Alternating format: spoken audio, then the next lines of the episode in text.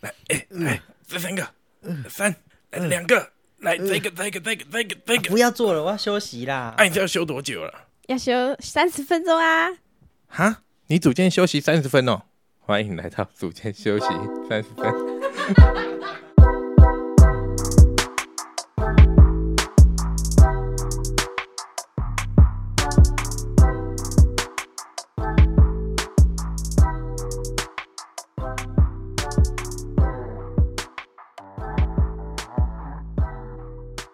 家好，我们今天要看大家讨论一个话题，什么话题？是我们前面几集不是有在讨论健力、健美、举重，就是他们到底是什么吗？到底什么是肌力训练？因为一般有些人就会跑来问说：“哎、那我这手痛，我的肩膀痛，对还是说，就或者你看他老化很快，嗯，运动或者说呃这种习惯养成是要从年纪比较小的时候开始建立，嗯，那当然你年纪比较小的时候，你的这个神经系统可以学习比较的快，嗯，那等到大概二十五岁以后，他就比较难再生成新的神经元。当然，除了这个以外，我们最主要希望他们运动是为了健康嘛，对。但是因为他们从小可能在小时候或者说呃求学的过程中的体育课，像我们以前奥运的时候有讲嘛，就是说都可能被拿去上别的课了，或者拿去考试，嗯，所以并没有养成这个习惯，或者说他也不了解这个运动的好处，或者说他有看到报纸上有写，可是他可能并不认为他自己有这样子的需要，或者说他可能觉得那一天还没有到来嘛，嗯，对吧、人都是死到临不头，见棺材不掉泪。死到临头才会做一些调整，就是大部分的人至少是这样子的。一辈子没有在规律运动的人，嗯你要他忽然改变他的既有的习惯很难。就像比如说讲，我是抽烟抽了十十几二十年的人，嗯你要叫我说，哎、好，因为健康的关系，请你不要再开始抽烟了。那你一定会需要经过很大的转变，嗯或者是你要有一个很强烈的外在因素，你才会做这件事情。跟大家分享一下，有一个老人休闲运动动机的研究。嗯，他这个研究是以基隆市中山区为例啊，因为他是那边的学者做的研究。哦，对，然后就找中山区他们会参加一些李明会啊，或参加一些李明活动的一些老人，然后就发两百个问卷给他们。对，然后就问一下他们对于运动这件事情，他们找了二十个问题，问他们比较偏好哪一个去做排序，想说你的运动动机大概有哪些。那大概就有几个内容是啊，你想要维持身体健康啊，维持体能啊，或者复健啊，觉得风景很好，所以才想去做休闲运动，或是想要挑战自己，或者为了指导别人，或者跟朋友一起互动等等等，总共有二十个问题。超多哎，对，然后就叫我们大家做排序。那你们大概大概猜一下，他们大概分成三种类型，一个是社交互动，还有获得成就感，然后还有为了健康体能，分成这三个大项。那你觉得他们通常都是社交啦，都是为了哪一个？我去参加休闲？交朋友，交朋友。社交吧，答案是他们大家还是知道以健康体能的角度去说，哦他们啊为什么要运动？他也是觉得哦是为了健康嘛，哦为了身体好，对，为了放松心理，他们去做这个运动。那获得成就是第三名了，他们第二名还是社交活动交嗯对，就是可以打发无聊时间，或者跟朋友一起去做休闲运动。对啊，这个问卷主要是怎么问他们呢、他就是发问卷给他们，然后上面有二十二个问题，对然后叫我们去排序，说你们觉得哎一二三对他自己，吗？对他自己来讲，对他自己来说，对，哎，哪一种运动动机是你最呃偏好的？你的排序是什么？跟之前有一个嘉义、台南、云林的老人研究的结果是一样的，大家都是知道是为了健康。然后再跟大家分享一下，因为有两百个老人嘛，那前面有调查一下他们与家人同住的情况，发现愿意去参与休闲运动的老人们，通常与配偶及子女同住的老人，比只跟配偶同住的老人想要去呃运动的意愿是比较正向的，比较多的。有小孩的会比对，较有小孩的好一点。，对。哦，所以我们知道，怎么说可能有小孩去陪同或是鼓励，会比只有老伴陪伴可能还要好。哦，对啊，也许有时候老伴真的没什么用。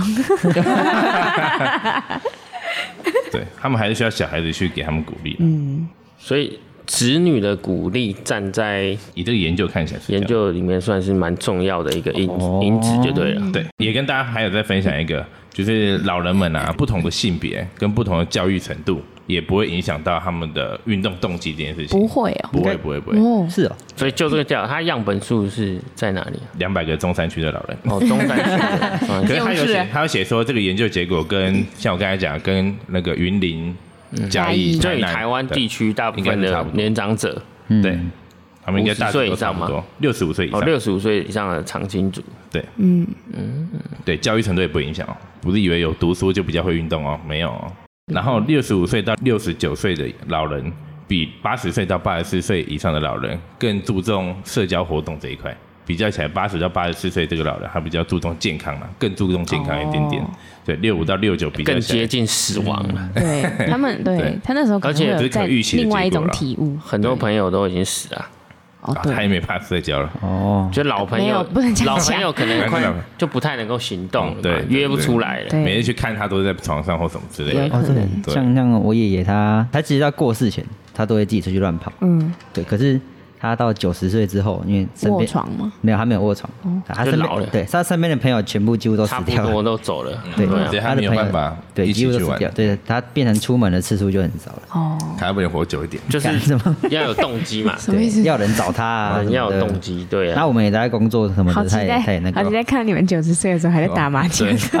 我九十岁想找你打麻将，白痴。对，做点社交活动，那时候应该就不是那个电动麻将桌了，那时候可能是虚拟荧幕。虚拟对啊，哦 你我在家就们可能就可以打了。对，你们就是用虹膜，就是眼睛在那边动的那种。直接存上啊，你就没都不用动，躺在床上，眼睛看那个牌更早就进去退了，化更快。OK 请移动好不好？对，九十岁，七十七十年后，好久、哦。嗯之前听到很多学生都说过啊，我这个年纪了，练了没什么用啊。嗯他们会来参观，嗯，可是又说又觉得练了没有什么效。啊，干他上来干嘛笑？太凶了，太凶了！太凶太凶，对，太凶。没有，那天有一个阿姨经过，她也是这样讲。她说：“哦，你们这边是女性健身房哦，是那个 Curves 吗？” 我有很多人问这个，对我说有概念哦。我说哦 你，对我说哦，阿姨你以前有去过？她说对啊，那个没有用呢。课是误导。对，然后那你跟他说什么？我就说哦，对啊，但是我们不一样。我说我们这个真的有在拿重量的。其实有研究做过，我们人体啊，大概从几岁开始，肌肉量会开始下降。哦哦，你们觉得几岁？不要看，我觉得二十五岁吧，想要每年就大一趴啊。对二十五岁嘛。好，那个研究显示啊，大概从美国社区抽样了一千多位人出来，啊，年龄从二十岁到七十岁的都有。好，研究显示啊，男生的肌肉量大概从二十八岁就会开始下滑了，哦对。然后女生其实也差不多，只是男生下滑的比女生还要快。哎呦，对，好，你知道为什么吗？因为为我们本来比较多啊。嗯，本来量就比较多。好，嗯，然后最后退化的程度就比较多。对，里面研究啊，其实作者有说，他们其实都是没有运动习惯的人，对，所以肌肉量才会从那个时候二十八岁就开始下降的很快。如果二十岁跟八十岁都没有运动的话，八十岁的男生会大概差到十公斤的肌肉，你说平均哦，对，平均来讲，然后女生大概差五公斤的肌肉，肌肉五公斤就很多嘞。六十年。对，可是六六十年呢，哦，他是说六十年，对，六十年的差距少五公斤的。肌肉，对，所以其实是你一个人身上有多少肌肉？没有，可是其其实这样下降的幅度其实就还好，没有到差很多。哦，对，看合理范围内。可是对，当然都是不行的，当然都是不好的，对，这是不好的。对，当然都是不好的，对。男生是从二十八岁，女生那就大概男女都也二二十对二十几岁左右。哦所以如果有些人现在都还没在运动，你已经开始在退化喽。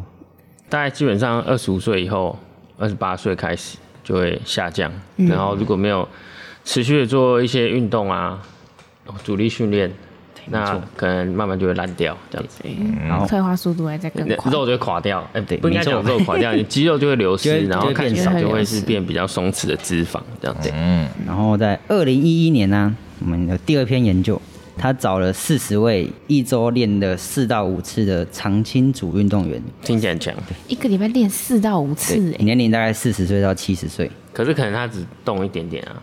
哎呀，他这种他是可动是也好啊。他是比那种长青组比赛的运动员。哦，那很多，那很厉害。对，可他们其实也不是做重训，他们是做跑步、游泳跟单车这类的比赛。三铁铁人人三项。对，强度比较高的有氧运动。然后研究显示啊，其实四十岁的运动员跟七十岁运动员肌肉量没有太显著的差异。所以就是没有差太多的意思。也就是说，因为他持续有在运他动，持续有在锻所以他炼的，基本上没什么老化，就对对了。他老化的程度就很少，他的其实没有什么差，应该说他有老化，只是说他肌肉量对，没有没有肌肉量什么掉。肌肉量没有掉太多。就是有在持续进行运动跟训练这对，样。其实只要有保持运动的习惯，有训练的习惯，其实就不会差太多。对，好，作者在内文里面有说啊，我们人啊肌肉变少，其实是因为锻炼不够。嗯，对，你的生活习惯只能久坐，或者是营养不良，吃进去的营养不够，对，才会导致肌肉变少。其实跟年纪没有什么太大的差别关联。对，对，它不是直接的影响因素。我觉得这嗯这个很正确，因为我们以前都持续有一个概念呢，就是说啊，就我年纪大了啊，就是因为我看我的我的爷爷奶奶，我看我爸爸妈妈以前都是啊，可能六十几岁、七十几岁、八十几岁，差不多这样嘛。哦，这可能就是生命的一环。那慢慢的 我就去接受它了。对。可是实际上，我陆续有很多的实验出来。呃我之前有看到另外一篇，它跟这个其实结论是蛮相互可以呼应。他就是直接去找不同年龄层的，他没有去管他们做什么样的运动，他们是直接去监测他们的体内的雄性激素。嗯，哦，OK，那当然男生也有雄性激素，女生也有雄性激素，只是女生、比较少呃一点。先天会比较少一些。那他们发现就是有在做运动的人，那当然就像我们卡斯伯刚刚讲的报告一样，他是每一年会持续的去减少他的这个身体里面的荷尔蒙的浓度。嗯，那当然相对的，你没有在做主力训练。这个浓度减少，那你的肌肉量一定会流失。但是他虽然没有探讨这个，可是他发现一个很神奇的，就是说，呃，有持续在做阻力训练或者持续在做运动的这些，呃，不管是男性跟女性，即便他们到了呃七十岁、八十岁，他们的身体里面的的雄性激素或者是他的高固酮这些荷尔蒙，还是可以维持在基本上在年轻人的水准。哦，对，当然，这些荷尔蒙并不是就是说啊，我这荷尔蒙很多，我就一定会有很多肌肉，或者我的肌肉量就一定可以维持。嗯，虽然它不是一个直接的关联，当然我们要讲的就是说，我们身体里面这些激素、这些荷尔蒙是，如果你不做运动，它就会慢慢的减少，因为它身体会觉得你不需要它嘛。可是如果你有持续在做运动、持续做阻力训练的时候，身体就会知道说，哦，我需要呃继续去分泌这些激素，来让我的身体可以维持一定的状态。嗯，那即便是你到年纪七八十岁，你还是可以有年轻人的指数，嗯，大概就是这个意思。对，二零零一年一个研究，他找了一群人二十几岁，一群人七十几岁的人，嗯，对他们要使用相同的课表去做训练，三个月的训练。好，他们使用了大概七到八个上下肢的动作，然后有测 1RM 跟五 RM 的重量。哦了解。对，所以二十几岁的课表跟七十几岁的课表是一模一样的重不是说重量一样，是他们的程度强度强度是一样的。嗯强度嗯对，研究显示啊，年长者跟年轻组肌肉量的增长，年长组大概涨五趴，三个月涨五趴，哦年轻组大概涨五点九趴。哦，差不，多哎，所以其实增长幅度没有到差太多，对，就差不到一趴的程度。对，所以其实年纪大的人训练效果不会比年纪轻的人还要差。嗯，其实最主要就是强度要够，还要动起来，对那个频率也要够。他们都是那个吗？初学者吗？还是他们前三个月都没有运动，哦，嗯，OK，对，然后都维持相同的生活习惯。等于就是变有控制，平常没有特别规律运动的人在做的做的这个实验，这样。对，OK，各位好奇那个，我不知道你回不回答得出来，就大家可以讨论一下，就是为什么二十岁跟七十岁他们的肌肉成长效果会差不多？以生长激素或是身体的荷尔蒙来讲，不是年轻人正常应该会比较多吗？我是好奇了，我不确定。这个有点复杂，我觉得应该跟生理机制有关，因为他们基本上都是没有规律运动的人。嗯，没有规律运动的人，基本上我们可以大概应对啊，我们可以大概假设，就是你身体的反应会比较高嘛。嗯，就他们很有很多实验，像比如说他们会用强度百分之二十、百分之三十的去做训练，也也有增长嘛嗯，肌肉一定会增长。嗯。嘛。对，但是如果你用百分之二十三十的去给一个持续在有运动的人，那你就达不到他需要增长的强度。所以基本上应该是说，不论你的年龄，只要你是平常比较没有在做运动的人，你只要开始有规律的运动，你的成效在前期都会非常好。对，没错，任何一点刺激都会有反应。而且也没有调饮食，对不对？没有调饮食看他这样讲，对维持原本的习惯，不用特别吃多蛋白质什么的，对对对对有运动就有。可是这个研究一个比较有趣的点是，他女生啊，年长者的女生跟年轻的女生其实就差蛮多了，对，差到五趴左右。嗯你觉得成因是什么？嗯，刚刚讲到荷尔蒙嘛，对，那个我们的荷尔蒙会减少，那荷尔蒙减少的时候，其实对于我们肌肉要生长的话，也会有差异。嗯，对，所以增加的幅度可能也会受影响。女生年长之后，肌肉量可能比较不好长之外，因为雌激素的影响，就是我们更年期过后，雌激素会减少。那雌激素它有一个功能是照顾，对，但是如果它的造骨功能减少，代表我侵蚀骨细胞的速度会变快，对，所以那个时候可能七十几岁我开始没有运动的话，我的骨质疏松症得到的几率就会再高一点点。我想台湾七十岁以上的女生很少没有骨质疏松，松对，绝对都有的。所以我对啊，觉得为什么阿妈跌一下就直接骨盆骨折，就是因为对，而且之前还有研究说，就是如果跌倒过后卧床之后，大概过个一到两年，就差不多就再见了。对对，因为长期在床上，对就完全不退化要更严重，对，所以大家要练，要要动起来卧床就。等于等死就对了。对，没错，练起听起来很可怕，但是这是事实。对，所以我还是建议大家重训啊，虽然身材好是附加条件，可是还是要以健康的导向为主，我觉得会比较走得长久了。对，真的。那什么是健康导向重训呢？但就要是基地训练的好处是什么啦？基地训练有什么好处？心如你觉得？基地训练有什么好处哦？太多了，对，它其实很多没有。新闻有写下对来，，如果以老人的角度的话，你想要说服你的长辈们，你就可以告诉他们说，做基地训练的话，基地训练有一个能力可以让我们的得到慢性病的几率降低。慢性病就是像是呃心脏疾病、高血压、啊、这些什么的，糖尿病啊，对，糖尿病，还有一些关节炎，所以告诉他们这个也许可能会可能可以说服吧。对，我在想，可能啊，对，可能对。然后，如果你有失眠的状况，对，你可以去听我们的 podcast，或者是去做基地训练，它也可以去帮助你睡眠啊，或者是你如果心情不好，想要让心情变好，做基地训练也可以让你产生正面情绪。对，这个是它的好处。基地训练一般人来讲，或者是年长者，他们可能就会觉得，就像我们之前讲到，哦，你在练举重哦，对他们就会觉得那个动作那个才是就是在做肌力训练。对，其实一般人的肌力训练，我们是会利用呃杠铃啊、哑铃或者是徒手训练，这些都是额外的阻力，它对身体有施加压力。呃，当身体如果有受到压力刺激的时候，这些压力啊会促使体内的我们的肌肉组织还有神经系统或者是骨骼密度，它都会提升。对，这就是为什么我们的身体会越来越健康的原因。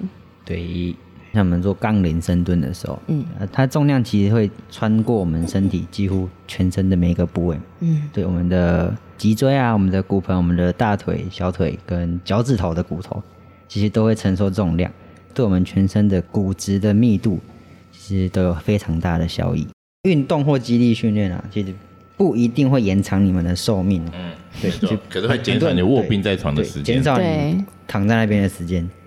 像一个邻居的那个阿伯，我妈我阿妈以前的朋友，就是突然某一天就过世了嘛，然后就会听到他们在讨论说，哎、他前一阵子都还是还有去公园运动啊，都还要去走路什么的，我、看他都很健康，很活蹦乱跳啊，啊，真的是说离开就离开，重点是，你看你今天比如说假装一个阿嬷，嗯，她开始卧床了。我们台湾平均卧床年是八点八点多年，我记得我那时候超看主超，久哎、好非常久。那这八点多年，你知道要花多少纳税人的钱，跟这些家人要花多少精神？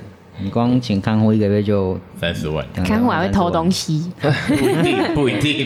政府要补助，政府的当然都是纳税人的钱。对啊，那家里的人也很辛苦嘛。你看一个一个人，他如果不能够自己洗澡，那你你回家你还是要照顾他，那他情绪一定也不会很好嘛。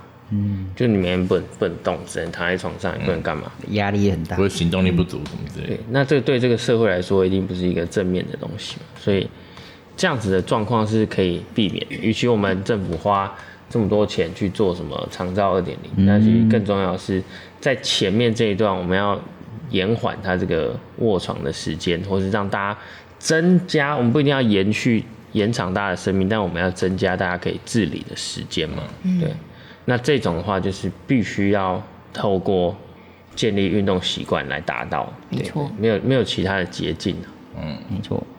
一开始也不用限要做什么运动啦，只是说肌力训练是一个比较有效益的方法。嗯，对。你看一开始去走路啊、跑步啊，其实这些骑脚踏都好车、游泳也都可以。对，只是我们会推荐肌力训练，是因为它效益会比其他运动还要好一点。算是一个捷径吧。比较累的捷径，对他们来讲，它的坏处就是比较累，对啊会酸这样子，比较喘。一点点。对啊，我可以继续训练，加上拿一个两公斤的哑铃在这里走，也叫继续训练。嗯，那不一定会比他去骑脚踏车或是在大太阳下慢跑还要累。嗯，我们应该要强调的是说，因为继续训练它是变异比较少，它的可控制的东西比较多，所以你会比较快的可以去掌控它的进步的幅度，嗯，或者是给它的刺激。但是你比较难，比如说透过啊、可能游泳、快走、慢跑去监测，那当然也可以，但是就效益来说，一般我们会以肌力训练，对，呃，可能是拿一些重量，或是纯粹用身体的重量来做来推荐。但是其实只要养成能养成运动习惯就非常好了，就是对于年长者来说，就是我有一个学生问说，哎、比如说他自己的朋友、家人或者是伴侣，常常抱怨自己可能没有什么力气，或者是他的家人觉得他自己年纪越来越大，代谢跟身体健康状况越来越差，就他们又不喜欢运动。呃，你们觉得要怎么劝他们进这个坑？有没有什么其他 就是这个坑。任何说服他们的方式？你可以先可能先快走，然后如果习惯了之后，再开始慢慢做一点重训。嗯，对。然后，如果你的朋友就是可能有动力，但是不知道怎么执行的话，你们可以去听我们的 第十集《健身天才如何开始第一步》。哦，对我们里面有提到目标执行，怎么样计划我们的就是给运动。初学者的第一步。对，没错。我觉得除了我们刚刚讲的，我们把它比较系统的性的整理一下。第一点就是要怎么样去推跟我们周遭的家人、朋友或者长辈。家人跟朋友是完全不一样的两个立场，嗯，对，因为你你跟朋友的时候讲话可能比较随性，嗯，那如果他最后没有要运动，你也不会很就很不开心或怎么样。但家人的话，你可能讲一讲就会有情绪，所以第一个就是要先控制好自己的情绪，就是不要有负面的东西跑出来，因为你要想说，哎、我现在做这件事情是是好的，是要帮助他的，即便他一开始没有办法接受，这个也是很正常的，因为你要他忽然改变他的习惯或是他的作息，本来就不是一件容易的事情。那第二点呢，我觉得应该要做的是，如果可以的话，你要去，你要带着他，比如说你平常正式运动就是一小时，然后非常专心，然后举重，嗯，深蹲、举卧推这样。但你可能带他去的时候，你必须等于是要陪伴他的感觉啦，嗯，就是带着他说，哎、你看我现在做这个啊，哦，我现在带你，我，一起做一起做，没错，他他们需要陪伴，因为一定大家都会怕嘛。你随便叫，哎、你就去重训，你就去健身，你就去外面走一走，那他会觉得很很别扭嘛。他以前没有做这件事情所以你可以可能先带他去散散步，或者说哦带他去健身房啊，习惯一下这个环境哦也好。对，要要陪着他去做，不是只有说你应该要怎么做。嗯，对，如果你真的想帮他的话，对，如果你真的想要帮助你的家人啊、或者这些长辈的话，你必须要找到一个人是可以带他的。对，OK，这是第二对，点。我觉得也可以试试看，就帮哎、我帮你付那个教练课的钱哦，那个两点就直接去上课，对，对，给他一个直接去的感觉，因为有时候可能家人会我不要去，我不要去啦，就那个抗拒的感觉会很重。人应该说帮他付钱之后，还要帮他安排好交通，帮他查好公车啊，或者帮他找好捷运对，当一个贴或不然的，载他去。对，就对给他一个机会，让他因为常常可能带。爸妈去，前两次带他去，然后后面就说：“哎、那你现在知道地方在哪里？啊，你可以自己去。”那对他来讲，他又变得陌生了。哦，对，他有可能慢慢又抗拒这件事情。嗯，对，如果你真的为了他好，你就应该要，啊，打理好打理好这些。没错没错，第三点就是你可以跟他讲这些运动养成运动习惯以后带给你的正面帮助，自己个人的经验分享。比如说我要推荐呃我的奶奶，就跟她说：“哎、你你看我开始运动以后体态都变比较好。”然后人也变聪明了，哦，女朋友也变多了，哈哈哈哈。然后他可能就想啊，就是孙子又在那边开玩笑讲一些嗯乱七八糟。可是就是老人嘛，他你陪他讲话，然后你让他笑他就会开心嘛。他开心了，他比较有机会就是会会觉得啊，这运动这东西好像不错、哦，这样子。对你，你要潜移默化的去把这些东西植入到他的脑袋里面。没错，刚才老大有讲到一个笑的一个，呃，让他笑，让他比较开心开心参与这个运动嘛。对，然后之前有一个老年学期刊的一个杂志，它上面就有分享一个，嗯，算是一个运动嘛，一个活动叫 Left Active，不知道大家有没有听过？那他们里面有做一个叫 Left Yoga，就是一个笑的瑜哦伽，，left，嗯，嗯，就是他们在做左边 的，对对 对，笑的一个瑜伽。那他们动作就是排很多，那个不管是上上半身几乎都是几乎都是徒手的啦，就会带一点点蹲的啊，然后蹲下来站起来，或者一些甩手的一些动作。可是，在动作过程就会一直用笑的方法。就可能边笑就边哈哈哈哈哈，就刻意刻意的教练或者老师教会员全部都一起笑，嗯，对，那他们前面一定很别扭嘛，可是，在全部人一起笑的那个环境下，那有九十二趴、九十六趴的人觉得哦有笑，那他们更愿意接受这个运动了。嗯，所以我自己觉得，我们如果以教练的角度来讲，也是，哎、让他在运动的过程可以一直保持是开心、有时候笑核心也会蛮酸的，是是也是啊，也是用力。对，然后再来，当然还有很多，比如说第四点，像比如说之前奥运的期间，嗯，哦，很多年长者他们当然也会跟着看，嗯，那有些人可能哎，假装他特别喜欢棒球，啊，那你可以先带他去看一个棒球比赛，哦，对，你就跟他说，哎，你看这些棒球球员，你喜欢这个球员，哦，他他们平常都有在做激烈训练，哦，那我下次带你一起去做一点，对，你要引引导他进入这个环境嘛，对，我们不要只是跟他讲你要做重训，你要运动，你要运动，持续旧的方法是不会有结果的。嗯。嗯，除了前面的几个，也许你可以带他去接触他喜欢的运动，或者是你跟他讲说，哎、你这个喜欢你喜欢的这偶像，啊，比如说他他喜欢听顽童，也就放这个阿公顽童我厉害的歌给他听，跟他说，哎、你看干顽童，你莫的，偷看呀，你莫偷看呀。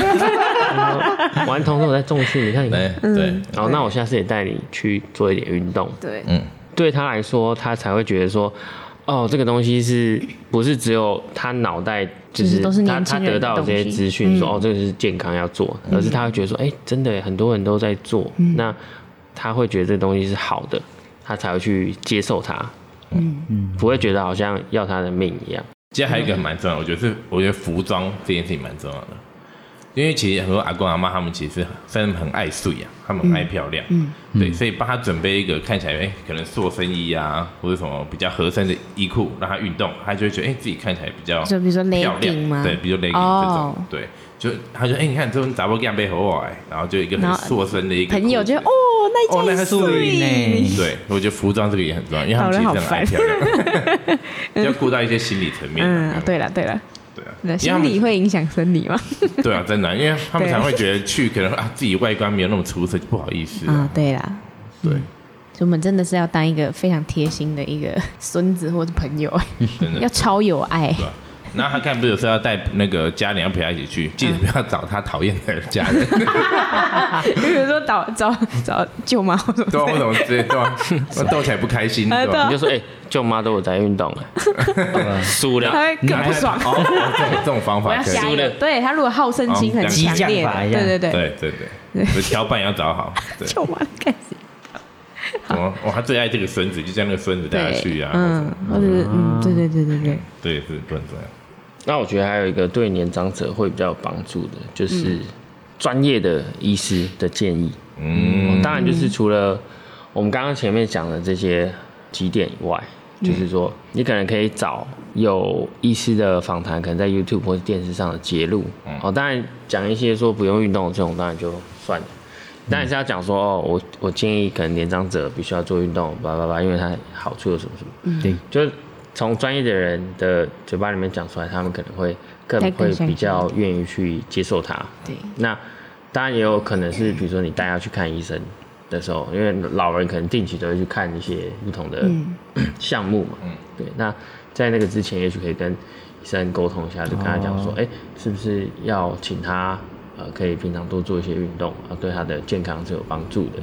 嗯，对，不用很细节嘛，就是跟他讲他要做运动，那他们就会比较说，哦，对啊，哦，我医医生也跟我讲要多做运动，这样，那我觉得把这些结合在一起的话，就非常有可能可以成功的推坑说服你的家人长辈开始踏入训练的生活。那我们今天就差不多到这边啦。不一样。对啊，差不多到这边了。再见。对，如果你喜欢我们的节目，欢迎到 Apple Podcast 上面留言和留下五星评论这么。快，好，没错，啊，如果你有真的推坑你的家人，记得跟我们分享哦一下。对可以留言告诉我们对没错打从心里为你开心。或是你叫他没真的事先听这个，哦对啊，对，不然你有成功推坑，卡斯伯送你五堂课。好啊，来啊什么东，西讲一些微博，谢谢大家。哎，下次见啊！对，下次见今天休息三十分，下次见大。家拜拜。拜拜，拜拜拜拜再见，再见，再见，拜拜吃饭。Hey, pretty baby, am I in your way? Cause you walked out so fast yesterday. No, I don't think you're here to stay. No, I don't think you're here to stay. Tell me what you want, tell me how you want it. Tell me all the reasons that you're running away. I don't think you're here to stay. No, I don't think you're here to stay. No, no, no.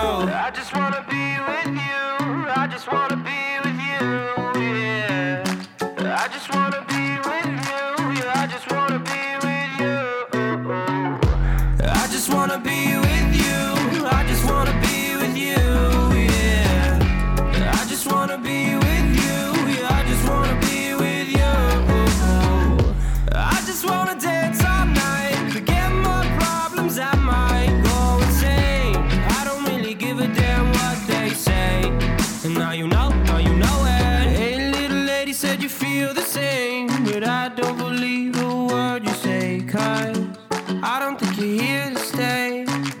No, I don't think you're here to stay. So tell me what you want, tell me how you want it. Tell me